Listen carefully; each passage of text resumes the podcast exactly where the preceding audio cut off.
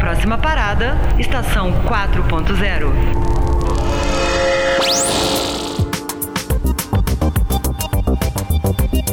Está começando Estação 4.0, podcast sobre inovação, tecnologia e inteligência para o setor produtivo. Eu sou Fernando Rota e no programa de hoje vamos falar sobre inovação. A inovação, através da história, se deu de diversas formas, às vezes inusitadas, como no caso do velcro. O engenheiro suíço Jorge de Mestral passeava com o cachorro e o animal sempre voltava com sementes de carrapicho grudadas no pelo. Ele pesquisou e descobriu por que, que as sementes ficavam grudadas. Em 1951, patenteou o velcro. As guerras e a corrida espacial também trouxeram inovações de diversos tipos, como o GPS e o micro-ondas. Para nos ajudar a responder como criar uma grande ideia, o Estação 4.0 veio ao Case, maior evento de startup da América Latina que acontece em São Paulo. E dentro do Case acontece o segundo Fórum de Inovação Startup Indústria. Eu estou aqui com alguns dos participantes que vão nos ajudar a trilhar o caminho para criar inovações. O coordenador de inovação da Agência Brasileira de Desenvolvimento Industrial, a BDI, Rodrigo Rodrigues, da Embraco Indústria focada em refrigeração, Gabriel Saldi, e da startup Virturian, Rafael Costa. Eu vou começar com uma pergunta aberta. Eu queria saber se as startups vocês consideram que são o caminho para inovar. Vou pedir para o Rodrigo nos responder essa questão. Bom dia, boa tarde, boa noite a todos. Ah, se startups são de fato um vetor de transformação, para a gente, a gente tem mais do que resultados, evidências, a partir de um laboratório de criação que a gente trouxe para dentro de formulação de política de inovação, a gente inclusive testou a ideia que não estava validada no Brasil da gente levar a inovação para dentro da indústria, ou não, não, não levar a inovação para dentro da indústria, mas fortalecer a narrativa da inovação dentro da indústria, fornecendo para ela um case de sucesso de Open Innovation com startup. Então, para a gente, hoje, é, a gente chegou de Londres esses dias, a gente foi a Israel e alguns outros países referência em ecossistemas de, de startups, e, pra, e dentro deles, o que, que a gente tem visto? Os sistemas de inovação, eles têm mudado de sistemas internos de desenvolvimento, de pesquisa e desenvolvimento, para desenvolvimentos e sistemas de abertos, ou seja, de colaboração entre empresas. E adivinha quem é o, o, o foco central desses sistemas?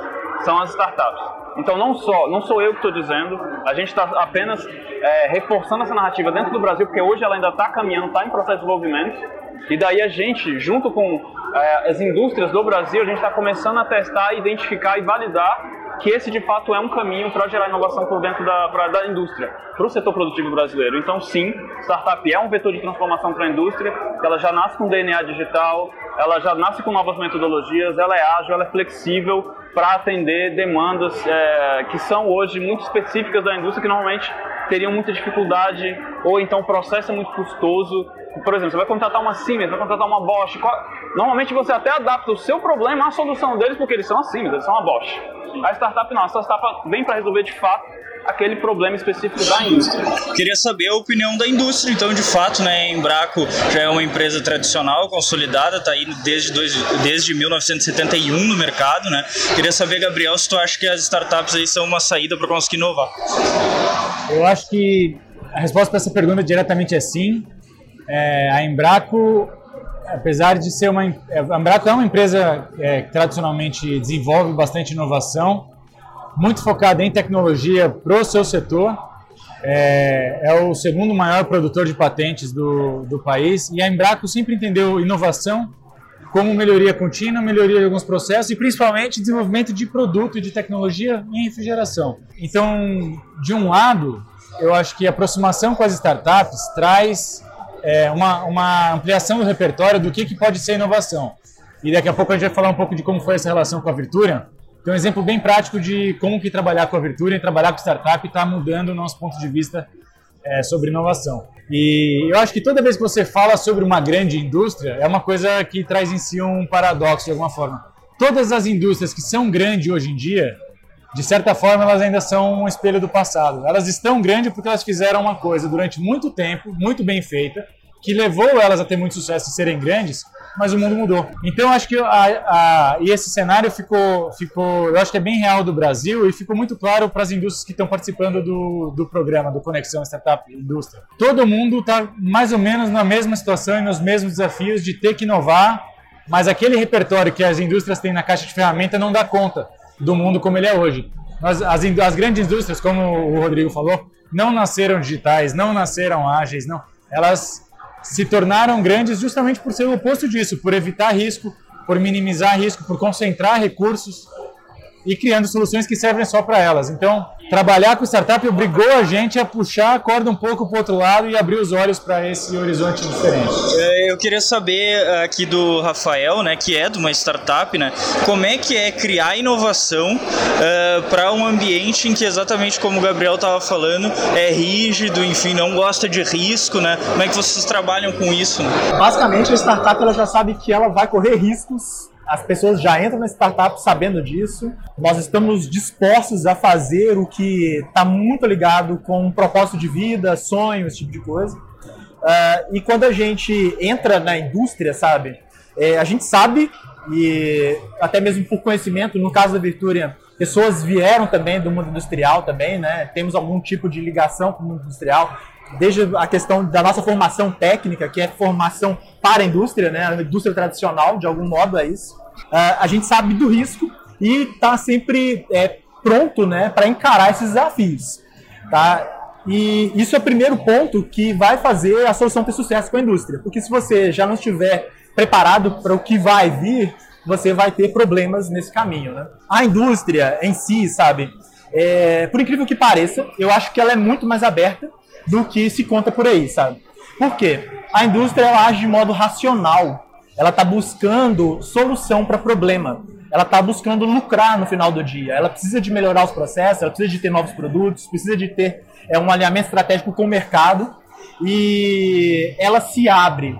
Só que esse processo de abertura, ele tem que ser também compreendido do lado da startup e de modo maduro, que você tem que tomar cuidado com o que ele já roda e faz muito bem. Ele não vai estar é, disposto a largar daquilo com, com facilidade. E o outro lado é que você vai encontrar pessoas é, culturalmente aderentes com esse passado. E você vai ter que mostrar para ele, dentro das regras dele, dentro das metas dele, dentro das métricas dele, que o que você vai fazer vai melhorar muito é, o que ele hoje já tem. Então esse é um, é um modo, né, como a Virtura encontrou, e eu acredito que as startups que estão rodando com a indústria e tendo sucesso, eles pensaram nesse modo também. Não, é interessante isso que tu falou, porque o, o Gabriel já tinha citado aqui, a gente está com o Rodrigo, que é o coordenador de inovação da BDI, o Programa Nacional Conexão Startup Indústria, que até aqui no evento está sendo lançado o segundo edital, né, que vai visar aí 30 indústrias, uh, Brasil e Portugal, e 30 startups de Brasil e Portugal. Uh, Rodrigo, eu queria que tu explicasse um pouquinho uh, como é que funciona esse programa, né? E como é que vocês lidam, sendo a terceira parte dessa história, né? Com essa dificuldade de daqui a pouco tu tá com aquele modelo que a gente já viu aqui que não é mais tão rígido e tu tá com o um modelo totalmente aberto à criação que a gente já viu também não é bem assim, que tá tentando respeitar os parâmetros da indústria, né? Como é que é isso? É, a gente se coloca muito como mitigador de risco mitigador de risco e um, uma ponte entre os dois. Então, pelo lado da startup, a gente fala muito de acesso ao mercado. Então, normalmente, como é que, naturalmente, a, a, gente não consegue, as startups não conseguem, nem o poder público consegue chegar numa Embraco, bater na porta da Embraco, e aí, galera, vamos trabalhar com startup? Não é bem assim. Ou então, assim, a startup vai bater na porta deles, olha, tem uma solução disruptiva que vai fazer aumentar o lucro de vocês em 500%. Não é assim que funciona. Então, a BDI se coloca nesse processo do lado da startup consolidando com essa expertise que a gente, essa entrada que a gente já tem com as indústrias, também de uma forma muito chapa branca. Então, assim, como a gente é um fomentador, um acelerador do, do ecossistema de inovação, a gente não, não lucra, não tem fins lucrativos. A gente quer ver um Brasil maior, um Brasil com desenvolvimento acelerado. E pelo lado da indústria, de novo, a gente entra com a parte de mitigação de risco, porque também a gente entra com o aporte financeiro para que, dentro do ranqueamento dos projetos que, que a indústria vai fazer, que aquele com a startup, com um recurso externo, ele seja ranqueado e seja talvez ali escolhido dentro de uma dentro de uma criterização que a indústria tem. Então a BD acaba sendo não fundamental, mas importante nesse processo, porque a gente cria essa ligação que eu abaixo, eu empodero o gestor de inovação porque é um, é um programa já consolidado. O gestor de inovação, com aquele caso de sucesso da startup, ele consegue depois fortalecer a, a, a, narrativa de inovação, então vamos inovar mais até o board ou a própria indústria começa a tomar mais isso porque você já tem um case de sucesso e daí a gente vem aportando e, e apoiando todo esse processo. Acho que é importante colocar também que, embora a gente esteja nesse meio, nosso resultado ele é muito focado na indústria. O Startup Indústria é um, é um, programa de desenvolvimento industrial. E a startup para a gente ela é um vetor de transformação, ela é um meio para que a gente promova esse desenvolvimento. Então, como é que a gente está fazendo isso? Então, é basicamente selecionar indústrias com seus desafios tecnológicos, e são desafios tecnológicos ah, que fazem sentido para ela comprar uma solução no final, porque senão a, a conexão é fraca, ela não faz sentido.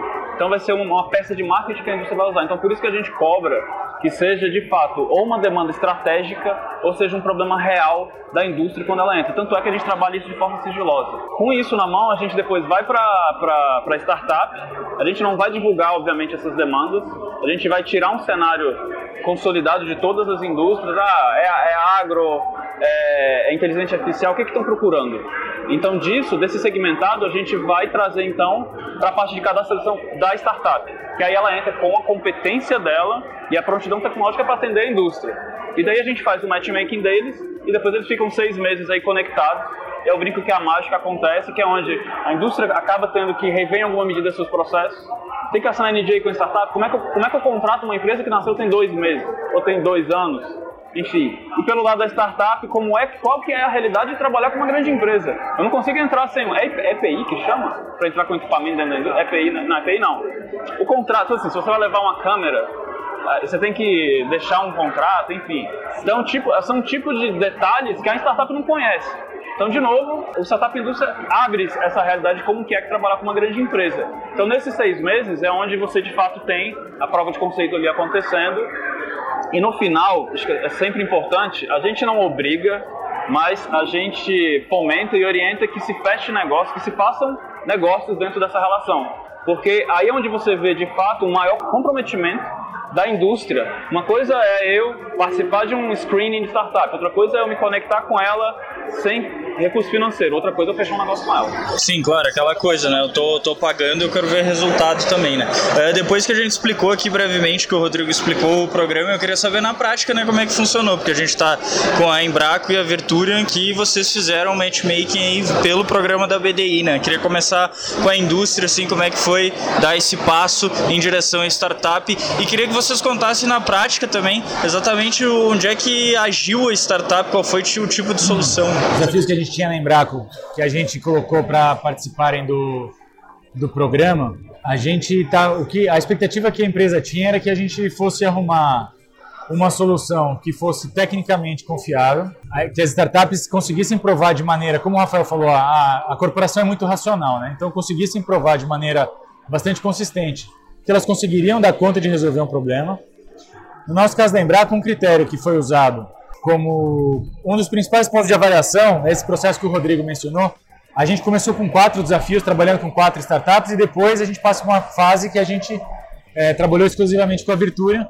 O critério para filtrar das quatro startups para eleger é, a Virturia foi o potencial que a Embraco via de escalar essa solução dentro da empresa.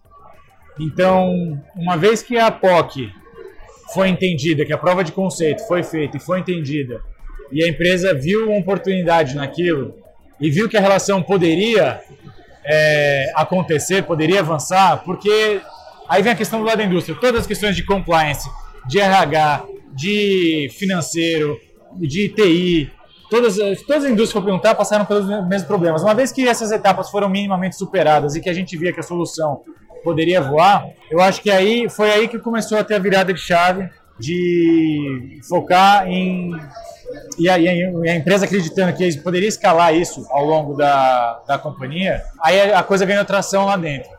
A gente começou a conseguir de fato quebrar as barreiras e ter os engajamentos das áreas. Quando você fala de relação da startup com a indústria, a startup é um grupo pequeno extremamente alinhado em direção de um objetivo único. A indústria você tem áreas diferentes, muito grandes, muito dispersas, com agendas muito diferentes. Então tem sempre um trabalho que leva um pouco mais de tempo. E eu acho que depois esse é um subproduto do programa, né? Ensinar, ensinar de certa forma as startups a trabalharem com clientes grandes, né? Que decisões às vezes simples levam tempo, porque demandam alinhamento, demandam tomada de decisão e o processo não é tão ágil ou, ou, ou eficiente como a gente espera. Qual foi o. Só queria é, saber qual foi a solução, né? Qual era o problema que vocês tinham visto? A solução, eu vou deixar o Rafael explicar pelo lado da Virturian é, a solução dele, eu não quero estragar aqui. O nosso desafio era a gente ter uma unidade de fundição que tá, é o começo do nosso processo industrial, então ali é, são feitas peças e equipamentos que depois vão ser usados na, na fabricação dos compressores, dos componentes. E ali a gente tinha um baixo índice de automação. É uma fábrica, uma função, uma fábrica tinha um baixo índice de automação. E a Embraco, por outro lado, já há alguns anos vem numa iniciativa de WCM, de World Class Manufacturing, de excelência operacional. A gente está avançando nas certificações de WCM. Então, a empresa, a empresa tem como pilar estratégico essa melhoria e excelência de operações. E alguns desses pilares envolvem melhorias de manutenção, manutenção preditiva, antever falhas e redução de custo em operações na, na operação industrial. E aí houve um alinhamento e a gente tem, a Embraco tem fábricas no Brasil, no México, na Eslováquia, na China. Aí a gente começa a juntar as duas coisas de maneira real. Então, a Virturian tem uma solução de automação industrial, o Rafael explica daqui a pouco com detalhes, a gente tinha esse pilar estratégico, que está muito relacionado à indústria 4.0, e a gente, a gente viu na Virtune a possibilidade do tipo de solução deles de escalar globalmente. Acho que aí a gente fez o, aí a gente casou bem as duas coisas. A Virturian, a Embraco entendeu que a Virturian pode fornecer uma solução que era mais rápida, mais simples e mais barata da, em comparação com as soluções que a gente já vinha é, avaliando ou até começando a desenvolver de sensores e de inteligência artificial. E eu acho que aí a Virturian consegue, de fato, falar, ah, é a minha chance de escalar globalmente isso. Então, em termos mais práticos, foi um trabalho feito na função em que a gente via potencial também de escalar para todas as unidades Fabris da. Entendi. Uh, Rafael, queria saber então da Virturian, né? Como é que foi trabalhar lá e qual é a solução específica? Se até se quiser dar um resultado para tornar aqui mais palatável, né? Ah, não sei, a gente demorava X para fazer uma coisa, agora demora Y, enfim. Certo, beleza. É, primeiro, assim, eu quero começar abordando é, o programa da própria BDI, né? É, primeira vez que a gente começou a se relacionar com a BDI, sabe? É, eu achei assim, falei, poxa, seis meses para uma, prova, uma prova de conceito, dois, um ano depois, né? Tipo, 270 dias é, para o piloto. Isso é muito demorado, cara. Isso não é o time da startup e tal. Mas depois eu percebi que isso estava muito bem desenhado, cara, para o time da indústria. Entendeu? Então, assim, é, nesse, nesse trabalho todo que foi desenvolvido, né, Gabriel? É, foram muitas idas e a gente vai, volta, vai, volta, constrói, conserta, dialoga e tal. Nós tínhamos um produto, é, o nosso produto ele já estava sendo testado, por exemplo, na Gerdau, na Ambev, grandes empresas também. No entanto, a gente não tinha o diálogo que foi construído dentro do programa da BDI, certo? Hoje nosso produto ele mudou sabe? É, a proposta de valor dele está ligado também à forma como a gente comunica a indústria e a forma como a indústria utiliza esse produto, sabe? Eles apresentaram para a gente o programa WCM. É, a gente percebeu que se a gente alinhasse o produto, não, não é o, o produto, se a gente fosse pensar tecnicamente, é o mesmo, mas a forma como eu apresento ele muda a entrega de valor, é, os resultados eles crescem e a gente percebeu então, cara, eu consigo fazer um modo, sabe, modificar um pouco a solução, de modo que não só a indústria é, que está trabalhando com WCM, mas outras que trabalham com técnicas que na verdade a WCM é uma coleção de técnicas como, sei lá, modelo Toyota, Lean Manufacturing, uma série de coisas. Você pega esse tipo de, de solução, você consegue conversar na linguagem de todas as indústrias. Então, primeira coisa, primeiro grande valor entregue pelo programa para a gente foi essa capacidade de a gente dialogar de modo é, humilde, vamos dizer assim, rico. É, exato. E permitiu a gente observar, olha, assim eu consigo entregar a solução para o mundo, certo? Então a gente viu, inclusive, maiores entregas de valores, maior potencial de produto, uma série de coisas. O que foi, de fato, assim, é, construído, sabe? E que demonstrou resultado, a gente fez, por exemplo, nesse período, certo? É, notificações das máquinas, isso feito de modo automático, tá? que permitiu à unidade da fundição não passar por problemas como quebra de equipamento. A gente avisou antecipadamente para eles, né? É que uma máquina iria falhar, é, explicou o motivo daquela falha e eles conseguiram, antes disso, resolver o problema ela não chegar a uma falha, como, por exemplo, uma falta de lubrificação, uma peça que ia quebrar, alguma coisa do tipo. E a gente chegou a um ponto né, de uma máquina deles, é, a gente começar a dar indicações para o operador que, se ele estava operando de, de forma correta a máquina ou não. Isso dentro de um programa de WCM chama manutenção autônoma, certo? Ou seja, eu entreguei poder na mão do operador para que ele desempenhe melhor a atividade dele e que a atividade dele não impacte, por exemplo, numa máquina que vá falhar. Certo? Então a gente começou a identificar essas áreas. Isso gerou também, por exemplo, é, um trabalho né, de é, uso da máquina né, em, é, com o objetivo de economia, economia de energia. Certo? Em números gerais, a gente estima que a gente vai reduzir, por exemplo, paradas de produção dentro da Embraco, de 60%.